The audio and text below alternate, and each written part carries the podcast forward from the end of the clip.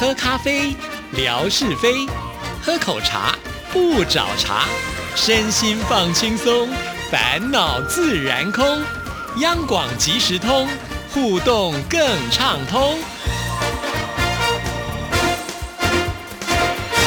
亲爱的听众朋友，大家好，欢迎收听今天的央广即时通，我是谭志毅。在今天的节目里呢，要来回复听众朋友的信件呢。在呃回信之前呢，有件事情要跟听众朋友说一下。我在空中呢，不断的呼吁听众朋友呢，有信要寄到 r t i t a n t a n at gmail dot com 的这个信箱。就有很多听众朋友就跟志毅说：“对呀，我确实就是寄到这个信箱，可是为什么志毅没有收到呢？”最近呢，我就重新的检视一下我自己的信。信箱啊，的确在我的收件夹当中呢，左翻右找都没有看到。那我们听众朋友呢，还特别就是也是拍了自己电脑的一个截图的照片给志毅看，说确实寄出来了。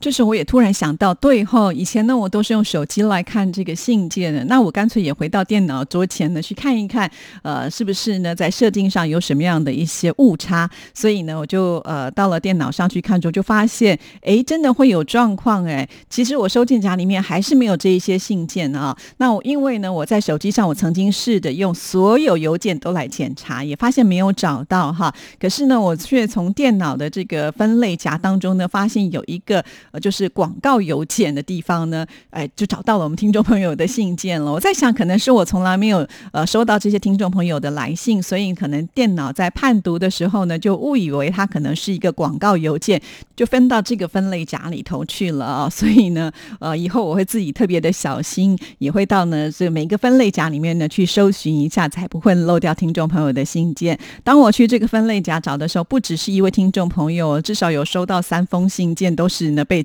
呃归类到这里来的。终于真相大白了。那以后呢，我也会提醒我自己呢，在收件的部分的每一个夹子都要去仔细的来看看有没有听众朋友的信掉到这里了，或者是说呢，你在节目当中都没有听到自己回复你的信哈，其实有的时候不是故意的，可能中间就是会有一些误。会了哈，那欢迎听众朋友发现，哎，志毅都没有念到你的信的时候，你再寄一次。那现在我也懂得要比较仔细的来做检查，这样子应该就不会漏信喽。那我们现在你要来看的这一封信件，就是我们的帅哥伟东所写来的。伟东呢那天有参加我们的幸福数不完元宵节现场特别节目，呃，因为扣印进来之后呢，他自己有些参加的感想，所以呢马上就写了一封信来啊。他在二月六号的时候就已经寄出了，直到呢最近志毅才收到这封。封信啊，真不好意思。好了，赶紧的把握时间，把这封信念出来。公元二零二零年二月六号，借着一直播的平台，有幸参加志毅姐、郑纯哥一起主持的央广即时通幸福数不完元宵节现场直播特别节目。现在边听节目的回播，边秉持着激动的心、颤抖的手，写下了这一份节目后感。哇哦，看到这里我也蛮感动的，就是还有回来看这个回放哈，而且呢，现在在写静。的心其实内心还是很激动的哦。好，我们再来看下一段。今年春节是最漫长的一个假期，在这个特殊的时期，能够参加这一档听友期待、火爆可及的节目，心情还是一如既往的激动。郑淳哥的风趣和志毅姐的侃侃而谈相得益彰，珠联璧合。珠联璧合是用在这里吗？好，没关系，我懂你的意思。珠联璧合确实呢，就是指这个美好的事情能够串联在一起啊。不过在台湾，我们好像比较拿来祝福什么新人结婚之类记得了啊。不管是现场听还是回放再听，效果依然棒棒的。关于郑淳哥提到的热度到八百，考虑回来主持的话题，因为八点十五分到九点的这段时间，会让一部分晚上有事的听友受到影响。换个时间，估计热度会爆表的哦，是这样吗？我们原本是想说晚上应该是大家都在家里边比较没事情的时刻哈，更何况呢，现在大部分的朋友应该都还是要在家里面，不能到到处乱跑嘛，所以我们也是想说，趁这个时间呢，跟大家呃来做互动啊。再加上呢，呃，我觉得好像元宵节啦、中秋节，就是很适合在晚上有这个月圆的时候来开直播，应该是最及时的。那看来好像我们似乎的中午的时段是比较好的，可是以前我都在想，中午的时段可能是我们听众朋友要去吃中午饭的时候，而且常常中午休息的时间又不是那么的长哈，所以我们会在不同的一些时段来做一些测试。是，到最后再来看看到底哪一个时段是我们听众朋友最适合的。好，那我们再来看下一段，听到扣印进来那么多听众朋友的声音，感觉特别的亲切。例如追剧遇见王沥川的霞姐。呃，这就是我们的霞总被他的女儿小珍给爆料了哈。那其实我还没有看过这部戏耶，哇，可见的这部戏现在目前应该蛮夯的。那再来呢，就是浙江三门的全操大哥，还有喜得千金的瑞芳、莆田的依依等等，自己也尝试的拨打电话，免费的和收费的都打了。最后呢，还是付费电话比较靠谱，打通了三次。第一次是跟越南的听友串线了，第二次被登记了名字之后呢，又挂断了。俗话说，好的事不过三。通过不断的打电话，第三次接通和志毅姐和郑纯哥电话连线，由于没有打腹稿，感觉自己发言并不流畅，也不连贯，见效了。哇，我想呢，呃，那天我们的听众朋友应该印象最深刻的就是我们的伟东啊，声音又好听，表达能力呢又非常的完整啊。我想你的自我要求太高了，甚至呢，不只是志毅说您的声音好听，连我们纯哥啊上来。最挑剔别人声音的人都说，呃，这个伟东的声音呢是比文哥还好听啊，跟他呢就差不多。好啦，其实我觉得伟东啊，应该可以当我们的同业啊，不管是他的声音啦，或者是他的这个组织表达能力都非常的强啊。更何况呢，他还说这是他自己没有打副稿啊，可见呢，就是没有在准备的情况之下都能够表达的这么的完美啊。所以我觉得还好，你也没有来做广播节目了，可能呢，我们的饭碗呢都要被你抢。抢走了，好啦，真的是很开心啊！有机会的话，能够多多的来跟我们做互动。也许呢，下次啊，当这个志毅啊找不到来宾的时候，我就直接 call 啊给我们的伟东好了，让伟东呢好好的来说一集。我相信呢，其他听众朋友听了也会很开心啊。搞不好呢，我们那一集的这个收听数啊，可能会突破呢呃文哥啦，或者是纯哥，或者是志平哥的记录哦。好，那我们再来看下一段。说实话，自从听亚洲之声以来，这是第一次跟主持人电话联系，感觉紧张又开心，心情很忐忑。脑海当中浮现了很多年前亚洲之声举办的一场现场连线的节目。记得那场节目还有三位大咖，两皇一后：刘德华、张学友、陈淑华。刘天王、张天王临时还充当了接线生，很多听友都是直接找亚洲之声四大天王。两大天王就发出了感慨呀！亚洲之声的四大天王更大牌哇！我都错过了这段时间，难怪呢，我们文哥可以再骄傲一点哈。就是呢，常常忙的没有时间来阳光及时通。我懂了，就是因为大牌的人呢，不能够呢轻易的说来上节目就来上节目，这样子显得太没有行情了。好了，反正呢，呃，这段话呢是这么的称赞文哥哈，所以现在被我亏一下下，他应该也能够接受的啦哦，真的挺了不起的，连刘德华、张学友都吃味呢。好，我们再来看下一段，天气很冷，疫情不明朗。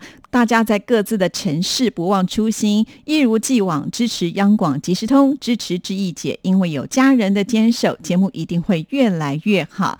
感谢志毅姐、郑纯哥、袁姐，还有为节目直播辛苦工作的前台幕后的工作人员。在文章的最后，希望所有的家人们都能够健健康康、平平安安。二零二零年，希望能够去台湾、去电台跟志毅姐、文哥等主持人见面。太好了，非常的欢迎。伟东啊，其实呢，伟东有很多的好朋友都已经来过台湾见过我们了，包括像是霞总啦，呃，还有杰瑞泰森啦，所以我觉得多多少少也会让自己更有动力吧。哈，那我跟文哥呢在这里也是竭诚的欢迎伟东哦。好，其实一连收到啊很多听众朋友就是有写信到节目当中来提到有关于就是二月六号那一天的直播的内容哈，反应都还不错。其实我也松了一口气哈。到现在才跟听众朋友分享，呃，我其实，在直播之前的心理上的一个挣扎哈。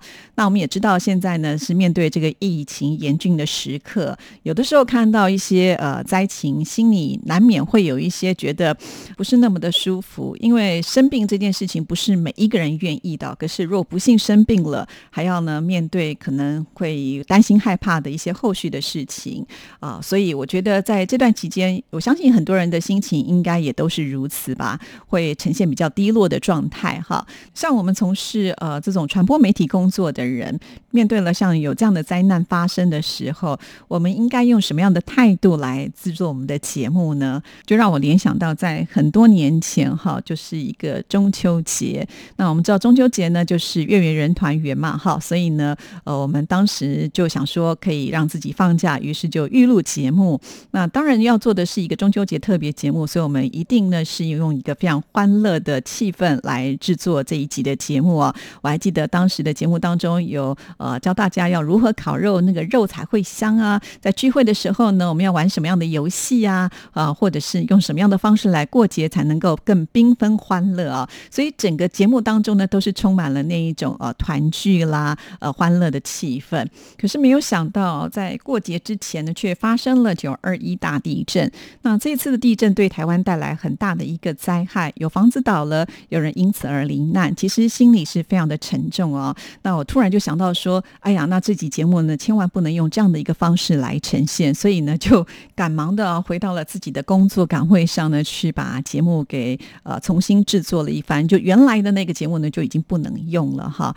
其实我觉得这就是一种心理上的感受哈。虽然呢，那是我之前录制的，但是听众朋友在听节目的同时，他比较不能够去体会说我是什么时候去录的哈。所以同理心就非常的重要了啊。因为呃，在那个当下，我想大家应该都欢乐不起来哈。我觉得呢，要重新去录制是有必要的啊。那当然，这是一个特别的节日嘛，哈，所以有特别的安排。可是呢，这件事情它并不会因为只过了一个节日，就整个气氛改变了嘛，哈。那每一天我们的节目也都还在进行，所以当下我就在想说，那接下来我的节目呢，我要用什么样的心情来主持呢？其实当下呢，我也请教了，就是我的前辈啊。那当时我觉得前辈跟我讲的话，到现在我还印象很深刻。他反问我说：“我平常做的是一个什么样的节目内容？”我就跟他说：“啊，其实我做的都比较生活啊，比较呃流行啦，或者是音乐方面的这样子的内容啊。”他就跟我说：“你本来做什么，你就继续做什么吧，好，不要让这些事情呢影响太多，因为我们的日子，我们的生活还是得继续过下去，而不要呢让大家随时都好像沉浸在那个难过的氛围当中。”后来我想想也是啊，比方说你现在可能打开。电视新闻看到的应该都还是有关于这个灾难的相关的报道哈。那其实，在看这些报道的时候，我相信每一个人的心情应该都是会比较低落的。那我们也不希望呢，这个低落的心情一直呢就是持续的太久。适时的呃转到不同的频道上，可以听到不一样的节目内容，呃，让心情能够呢这个转换一下，我觉得也未必不是一件好事情啊。那就回到了二月六号元宵节。的直播这一天呢，那我们知道纯哥呢，他也是一个非常幽默风趣的主持人，尤其他的这个即席的反应啊，是非常的灵敏的哈。那我相信在这一天的直播，他应该会带给大家很多的欢笑声。所以在呃直播之前，其实我自己也会有一些挣扎，也不希望让听众朋友觉得好像说我们非常没有同理心哈。在这个时候呢，可以笑得这么的开心，但是也很想让大家在这个时刻可以稍微的转换一下心情哈。其实，在做节目的过程当中，有一点战战兢兢的啦。好，不过呢，好在我现在收到很多听众朋友的这些回复的信件的时候，我真的觉得那个心有完全的放下来哈。感谢听众朋友，呃，喜欢这一天的直播的内容啊。确实，因为。呃，大家不能出门，在家也闷很久了。这个时候能够呃来一档这个直播互动的机会，分散一下注意力，改变一下呢，呃，这种可能比较低潮的气氛，我觉得好像还是可以说得过去的啦，哈。那尤其现在。这么多的听众朋友写信来告诉我们很喜欢这一天的节目，就表示呢，我们当下做的一个决定呢，并没有呃差异太多哈，所以很开心呢，就是当天有这么多的听众朋友会把感想写来给我们哦。那其实如果我们一般做节目是不会提到呃类似像刚才这样子的一个情况哈，也许很多听众朋友在听节目也没有想过，一个主持人在做节目之前呢，呃他是会想用什么样的心情去制作跟主持哈，其实这都是我们考量之一。后来我想啊，反正央广即时通就是要跟听众朋友呢最直接的互动哈，所以我觉得把我们幕后制作节目的一些相关联的事情告诉听众朋友，我想大家应该也是会有兴趣想要了解的啦啊。好，那谈到这里呢，我们先来听听景斌先生为我们带来今天的生活美学之万事万物的由来。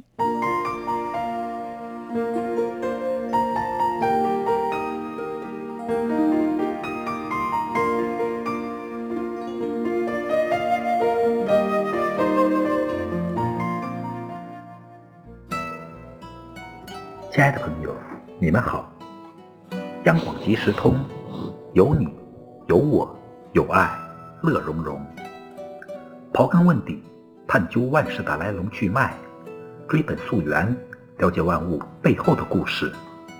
欢迎收听《万事万物的由来》，我是您的朋友景斌。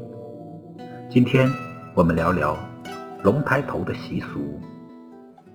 龙抬头这一天。人们点灯、烧香、上供，向龙王爷祈雨，希望未来一年里都能平平安安、风调雨顺，也祈福这一年都有好彩头。龙抬头有什么习俗呢？首先是剃龙头。农历二月二，人们期望龙抬头，星云作雨，滋润万物，素有。二月二剃龙头的说法，这天大人孩子都剃头，叫剃洗头，特别是男孩子都要理发，谓之剃龙头。据说在这一天剃头能带来一年的好运，会鸿运当头，福星高照，因此民谚说二月二剃龙头，一年都有精神。二，祭祀龙神。我国北方大部分地区在这天早晨，家家户户打着灯笼到井边或河边挑水，回到家里便点灯、烧香、上供。旧时，人们把这种仪式叫做“引田龙”，其目的是祈求雨水普降，消除虫害，五谷丰登。三。纳吉，除祭祀龙神外，民间往往还举行多种活动纳吉，诸如舞龙、戴龙尾、开笔等。舞龙遇上好的年份，老百姓几家合伙制作一条草龙。二月二日这天上街舞龙庆祝，期望新的一年在龙的荫护下再获丰收。四踏青。二月初二春游踏青之俗，传说始于唐代。当时，长安的人们为了活跃生活，便趁二月二之时，三五成群的来到郊外踏青。有何意义呢？一来，春游大多在田地里进行，能借此除去田间杂草，保证农田正常生长。二来，民间称吃野菜为吃青或吃鲜，不仅营养丰富，还可清热败火。三来，能六百病，恢复体能，陶冶性情。五吃龙食。二月二这一天的民间饮食多以龙为名，如吃水饺叫吃龙耳，吃米饭叫。吃龙子，吃馄饨叫吃龙眼，吃面条叫扶龙须，蒸饼也在面上做出龙鳞状来，称龙鳞饼。这些习俗寄托了人们祈龙赐福、保佑风调雨顺、五谷丰登的美好愿望。亲爱的朋友，感谢您收听万事万物的由来。支持谈之意，你的心情更美丽。再见。